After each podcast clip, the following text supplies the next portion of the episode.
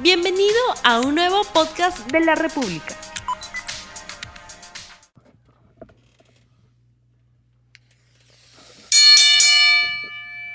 ¿Cómo están amigos? Este es el segundo episodio de Sobre las Cuerdas, el primer podcast de lucha libre de la República. Y hoy me acompañan Juan Sergio Balsania. ¿Cómo está Sergio? Hola, ¿qué tal? El primero, el único y el mejor. No. Así, de frente. Hay que decir las cosas como, como son. Acompañándonos est- en esta ocasión está Los Roberto honores. Barreto, también eh, compañero de la República, haciendo su debut oficial aquí en Sobre las Cuerdas. ¿Cómo estás, Roberto? Así es, ¿cómo están amigos? ¿Cómo está Sergio, Julio y amigos de la República? Efectivamente es, es mi, primera, mi primera función, por decirlo así. Muy bien, muy bien. Eh, vamos a empezar de una vez, ya con, con la carnecita. WWE Super Showdown. WWE, eh, un nuevo evento de estos que a veces a mí me gusta llamarlos tal vez no canónicos, porque las historias como que salen del curso normal de lo que se ve en los programas televisados de Estados Unidos o los pay-per-views, para hacer estos shows grandes, estos shows enormes, en lugares donde obviamente hay un gran poder adquisitivo como es en Arabia Saudita, como, Dinero. también, como también ya se hizo en Australia. O sea, Antes de entrar a lo que fueron las luchas que nos dio eh, Super Showdown, eh, quiero un, un panorama grande de este tipo de eventos. ¿Tú cómo lo ves, Sergio? ¿Es algo positivo? ¿Afecta a las historias? ¿Afecta a los luchadores? ¿Cómo lo ves? Si me preguntas qué fue lo mejor de Super Showdown, te podré decir que fue la pirotecnia. No, pero yo no te pregunto qué es lo mejor. Primero, o sea, lo mejor, es que no, es que no puedo resaltarte nada más. Ahora, si me dices que es positivo, creo Esa es que la no. pregunta, positivo o negativo, estos eventos grandes de calibre, por lo menos en organización WrestleMania, tal vez no en lucha, eso lo vamos a analizar después. Eh, ¿cómo, cómo, ¿Cómo se ve? ¿Cómo tomarlo como fanático? Mm, Es complicado.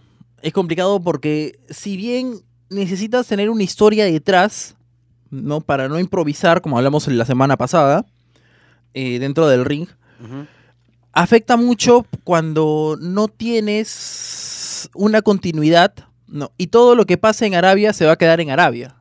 Ya. Entonces, no sabíamos por qué Randy Orton peleaba contra Triple H, no sabíamos por qué eh, el Undertaker luchaba contra Goldberg, no sabíamos nada. ¿Tú, Roberto, qué opinas? Bueno, directamente a lo que tú acabas de, de preguntar, de consultar. ¿Es positivo? Sí, es positivo para los bolsillos de la WWE, porque se sabe que desde ya hace un tiempo eh, hay varias, este, en todo caso, hay vari- hay varios países que están solicitando a la WWE y, ellos, y a ellos realmente no les interesa si es que eh, hay un, eh, eh, tienen que seguir un ángulo, hay un feudo de por medio. A ellos les importa ver Dream Match. Y eso es lo que ha sucedido, ¿no? Un Dream Match que Claro. hubo fue el Undertaker versus Goldberg. Hay, hay intentos, ¿no? De, de tratar de darle un sentido. Un poco difícil cuando tu main event son luchadores que no salen frecuentemente en los programas. Entonces, tú has visto una rivalidad entre Kofi Kingston y, y Ziggler desarrollarse. Has visto que más o menos se ha desarrollado en lo posible ese Rollins, Baron Corbin y Brock Lesnar, todo ese chongo que hay ahí. Pero, claro, es, es muy cierto lo que tú dices, Dream Matches. Pero ¿es tan, nega- es tan negativo eso? No, no, no es como que un house show un poco glorificado. O sea, si hay dinero, que, que lo inviertan, ¿no? Es negativo cuando eh, sobreexpones o esfuerzas a, a luchadores de que ya no tienen la continuidad y ya tienen una edad avanzada, ¿no? Por ejemplo, el Undertaker versus Goldberg, lo vuelvo, lo repito. Pero yo, no, Eh, yo no sé si después de recibir el cheque se haya habido tan forzado. Por eso yo, por eso yo dije eh, al inicio positivo para los negocios y no solo para Vince McMahon y Triple H, ¿no? Que son ahí lo- los altos mandos, sino para los luchadores que han participado. Pero acá la pregunta, sin desviarme del tema, sería también, más vale tarde que nunca, es decir, ¿valió la pena ver el Undertaker versus Goldberg, teniendo en consideración que ambos rondan los 50 años? Hace 10 años, si me decían que, de repente incluso este Vladimir Putin este, er- era el que estaba invirtiendo, o bueno, no me interesaba, no me interesaba quién invertía por, por eh, garantizar que hubiera ese Dream Match.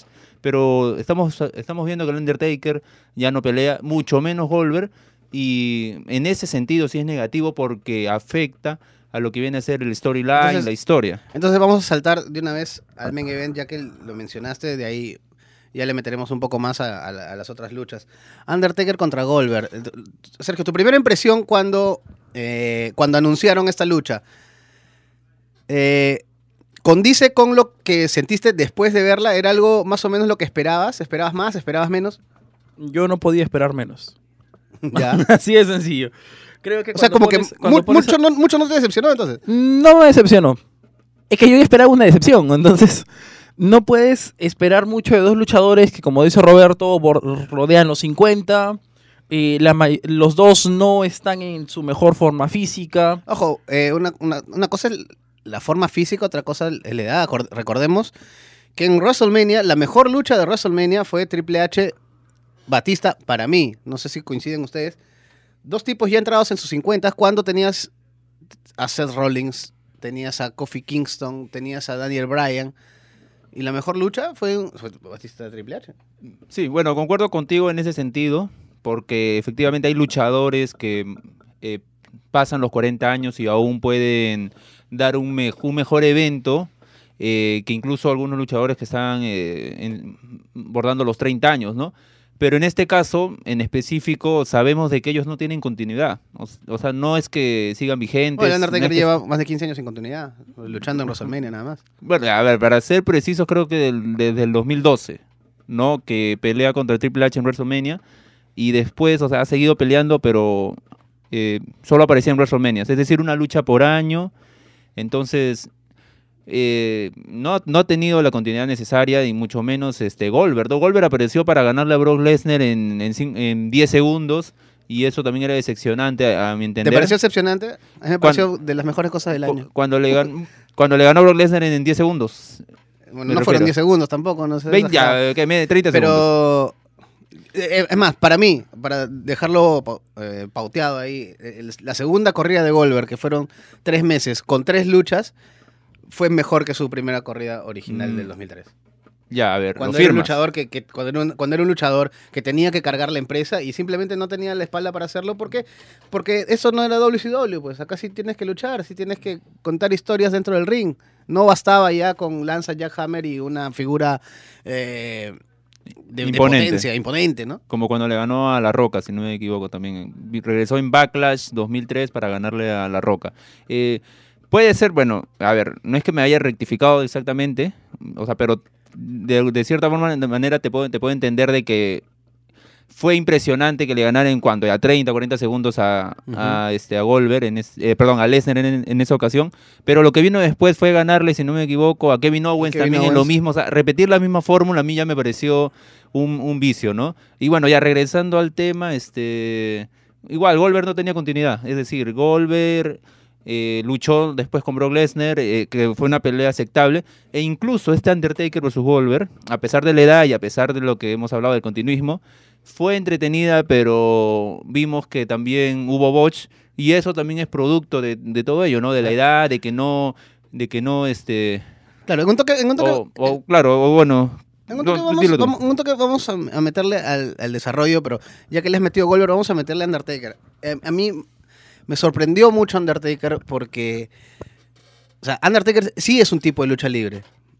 Él sí ha tenido grandes luchas eh, a lo largo de su carrera. Él, y uno podría pensar que un tipo con tanta experiencia va a saber manejar, uno, la edad, dos, sus propias limitaciones, tres, las limitaciones del rival para hacer una buena lucha. Sergio, tú, eh, eh, vamos al Undertaker, vamos a la lucha. No, espera, un ratito, solo una, una cosa rápida. Tú me dices que el Undertaker va a saber llevar la lucha. Si Bret Hart, Debería saber. si Bret Hart en el 97 no pudo, ¿tú crees que va a poder el Undertaker con, en 2019? Con todas sus limitaciones, su Está- falta estamos, de... estamos hablando de 20 años después. No, claro. Claro. Bret, Bret Hart, claro. No, Bret Hart eh, en su última lucha, ¿no? Cuando termina lesionado. No, no lo pudo llevar. Sí, pero es que son, son ¿No? ámbitos diferentes. ¿Por qué? Goldberg en ese momento era la cara de la empresa.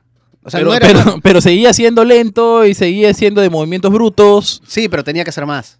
Claro, exacto. tenía pero- que hacer más. Exacto. Acá no era necesario que haga más. Por eso me sorprende que el Undertaker. Es que al público de Arabia no le puedes dar una lucha de un minuto y medio. ¿Por qué no? ¿Por qué si- no? Si se lo pudiste dar a, a Estados Unidos, que es tu, tu público más fiel, tu público que está ahí.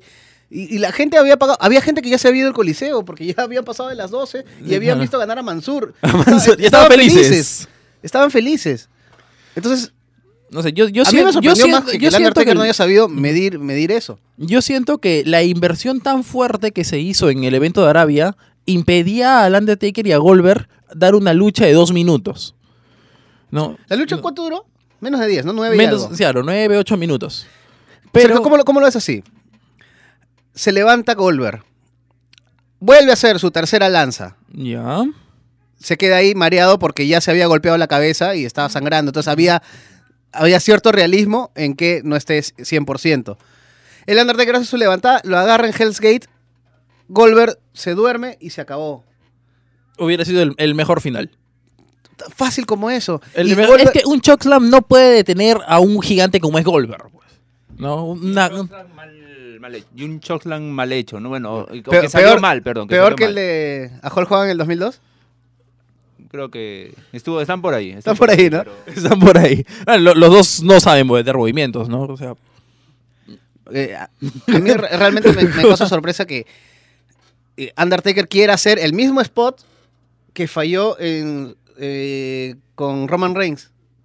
Claro. Eh, eh, Roman, Roman Reigns es mucho más joven que, que Goldberg. Bueno, pero como te decía, eh, fuera de micros, yo siento que si a Roman Reigns le pides que vuelvan a hacer el mismo spot, no lo va a fallar, De repente, ¿no? ¿no? Ahora, Goldberg pídele 50 veces que lo haga y las 50 las va a fallar. Porque el, físi- porque el físico al hombre no le da. O sea, es- estamos diciéndole un hombre que ya no pelea, que su mayor actividad física fue hace un año y fueron 30 segundos, sin alusiones personales a ninguno. Entonces, no, no le puedes exigir más a Goldberg. ¿No? Es ser una leyenda, ser un grande, respetado por todos, pero entre ancianitos no les puedes pedir que hagan gran cosa. Y la pelea sí duró bastante. ancianitos, señor. Nueve poco más de minutos. respeto. Nueve minutos y 35 segundos. El Undertaker derrotó a Goldberg. Así es el reporte. ¿Cuánto, cuánto? Nueve minutos 35 segundos. Aunque yo lo sentí Pero es mucho menos. Es, es bastante. O sea, no se puede criticar en sí la lucha. Es la Porque lucha más larga de Goldberg desde que regresó. Incluso no con. En su No, carrera, no no, tanto. así, no creo. O sea, la pelea no fue, no fue mala, ¿no? O sea, dentro de sus limitaciones fueron buenas, pero ¿por qué sobreexponer? O sea, No, ya, ahí hay pero- una consecuencia pero que es cómo termina la lucha. Es que claro, que vamos a eso. Me dices, la- me dices que no fue mala, pero digo, no fue mala hasta cierto punto. Claro. Un buen final, digo, un mal final puede afectar al- a la lucha en sí. Y eso pasó. Yo creo que eso pasó. Porque yo, o sea, no la veías mal. No, no la veía mal tampoco. Empieza con una lanza, empieza después, uy, va a ganar eh, Goldberg tan rápido al Undertaker, el Undertaker se levanta, hacen- la sangre que está prohibida ahí en WWE y que salió aquí este Hardway, le, le da emoción, pues le da drama. Ya, pero. Entonces es creíble que Goldberg, con lo que dijo después, ¿no? Es este, estaba mareado, de repente con una contusión o lo que sea, y es creíble. Si hubiera pasado hace 10, o sea, yo creo que hace 10 años no hubiera pasado ese, ese botch necesariamente. Por más de que Sergio ningunea a Wolver, yo creo que hace 10 años, cuando tenían alrededor de 40, eh, pudieron eh, haberlo evitado. Que ese es el, ul- el, pero el problema fue el final, como tú dices, ¿no? Bueno, Goldberg is done, creo, y creo que él también ya lo sabía desde, desde el término de su última corrida con, con Lesnar. Obviamente aquí hay cheques, hay, hay dinero. El Undertaker, ¿esto afecta el legado del Undertaker? Ah, Pero así rapidito. Sí, afecta definitivamente. A ver, que, que hable Sergio.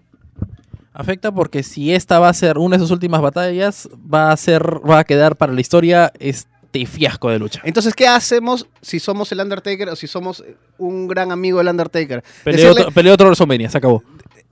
Exactamente, decirle, hermanito, muchas gracias, y ahí nomás. O decirle, mano, tienes que buscar una lucha más para quedar bien. ¿Por qué no se retiró con John Cena cuando había quedado, para mí había quedado excelente? Yo también suscribo totalmente eso.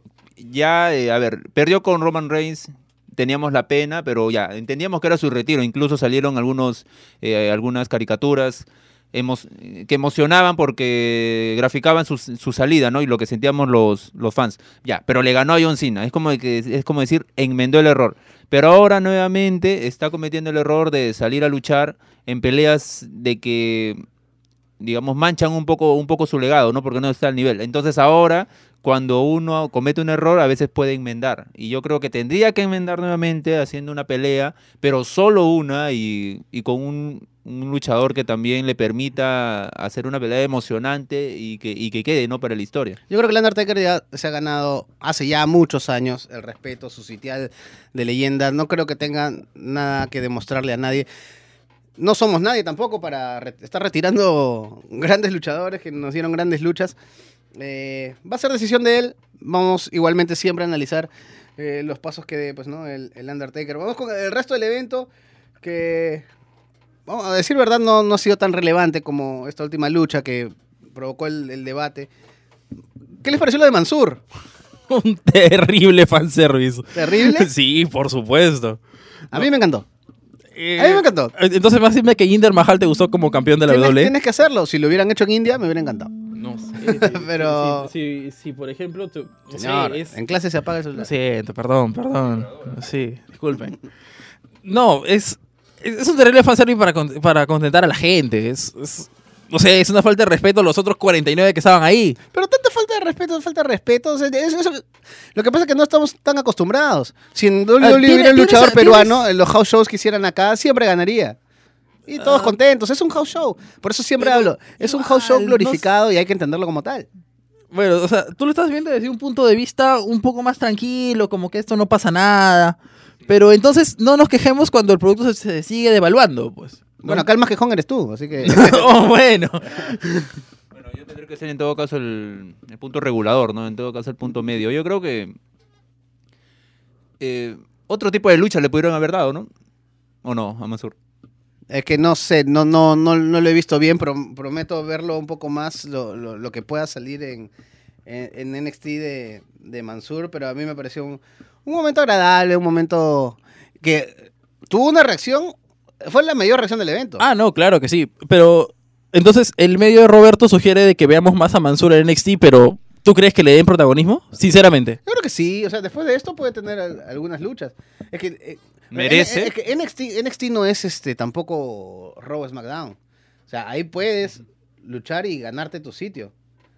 Claro, O sea, ya, ya depende más, depende más de tu talento que, que en Raw en SmackDown, donde dependes un poco más de, de- de la historia que puedas, que puedas ir contando. Para ti sí lo tiene, por lo, por, comentas que has visto poco, pero ¿te parece? No, no, no, no, ¿Lo no, no se pierda nada dándole, dándole alguna oportunidad, ¿no?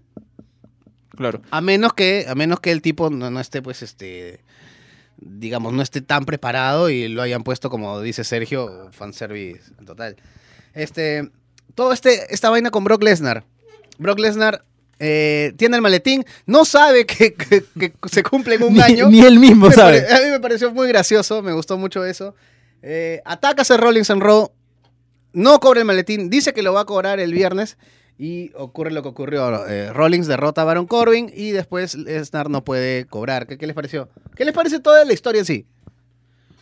Bueno, eh, tenemos poco tiempo, pero voy a tratar de resumirlo. Este, me, parece, me parece que le están dando, dando un buen ángulo, ángulo fresco para Brock Lesnar de que el- el- en, en- en comparación a- al animal que le habían tratado de demostrar que era, definitivamente le están dando un ángulo fresco, lo repito. Y, eso es positivo, ¿no? Eh, Hay que tratar de innovar y eso es lo que están haciendo bien. Cuando dijiste le están dando un buen ángulo, le vi la carita a Sergio.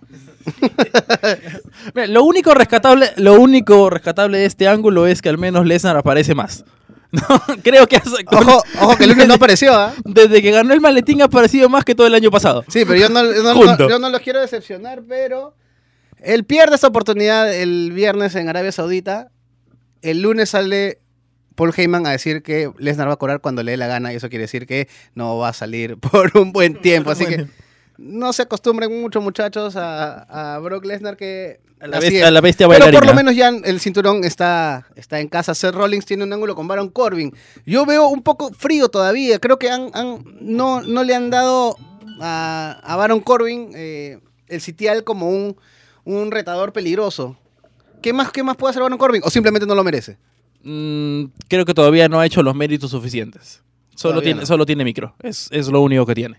Y por último, para terminar, Sergio, Dolph Ziggler contra Kofi Kingston. ¿Te gusta el ángulo? ¿Te gusta cómo lo están llevando? Sí, yo creo que Dolph Ziggler es de los luchadores más infravalorados de la empresa. Tiene Mm. micro, tiene talento, tiene un muy buen aspecto para ser uno de los, de los main cards. No se le puede pedir más. Simplemente oportunidad. Yo eh, en eso sí estoy de acuerdo. Vamos a ver qué tal se desenvuelve esta cuestión de de Visser yo. Creo que es este, creo que va con él, dejando un poco al lado esto del show off. Entonces vamos a ver, vamos a ver cómo se desenvuelve, vamos a ver cómo sobrevive Kofi Kingston a, un reinado porque ya tuvimos la alegría de verlo campeón, ahora lo debe sostener. Bueno amigos, eso ha sido el análisis de Super Showdown, casi todo sobre Goldberg Undertaker, que era bueno el tema a tratar. Eh, nos vamos a encontrar en un próximo episodio. Muchas gracias, Roberto. Gracias, hasta otra oportunidad. Eh, gracias, Sergio. Nos vemos y no se olviden, siempre hay mejores opciones que WWE. y nos escuchamos a través de la república.p slash podcast. Ahí pueden encontrar los episodios de Sobre las Cuerdas. Nos vemos la próxima oportunidad. Adiós. No olvides suscribirte para que sigas escuchando más episodios de este podcast.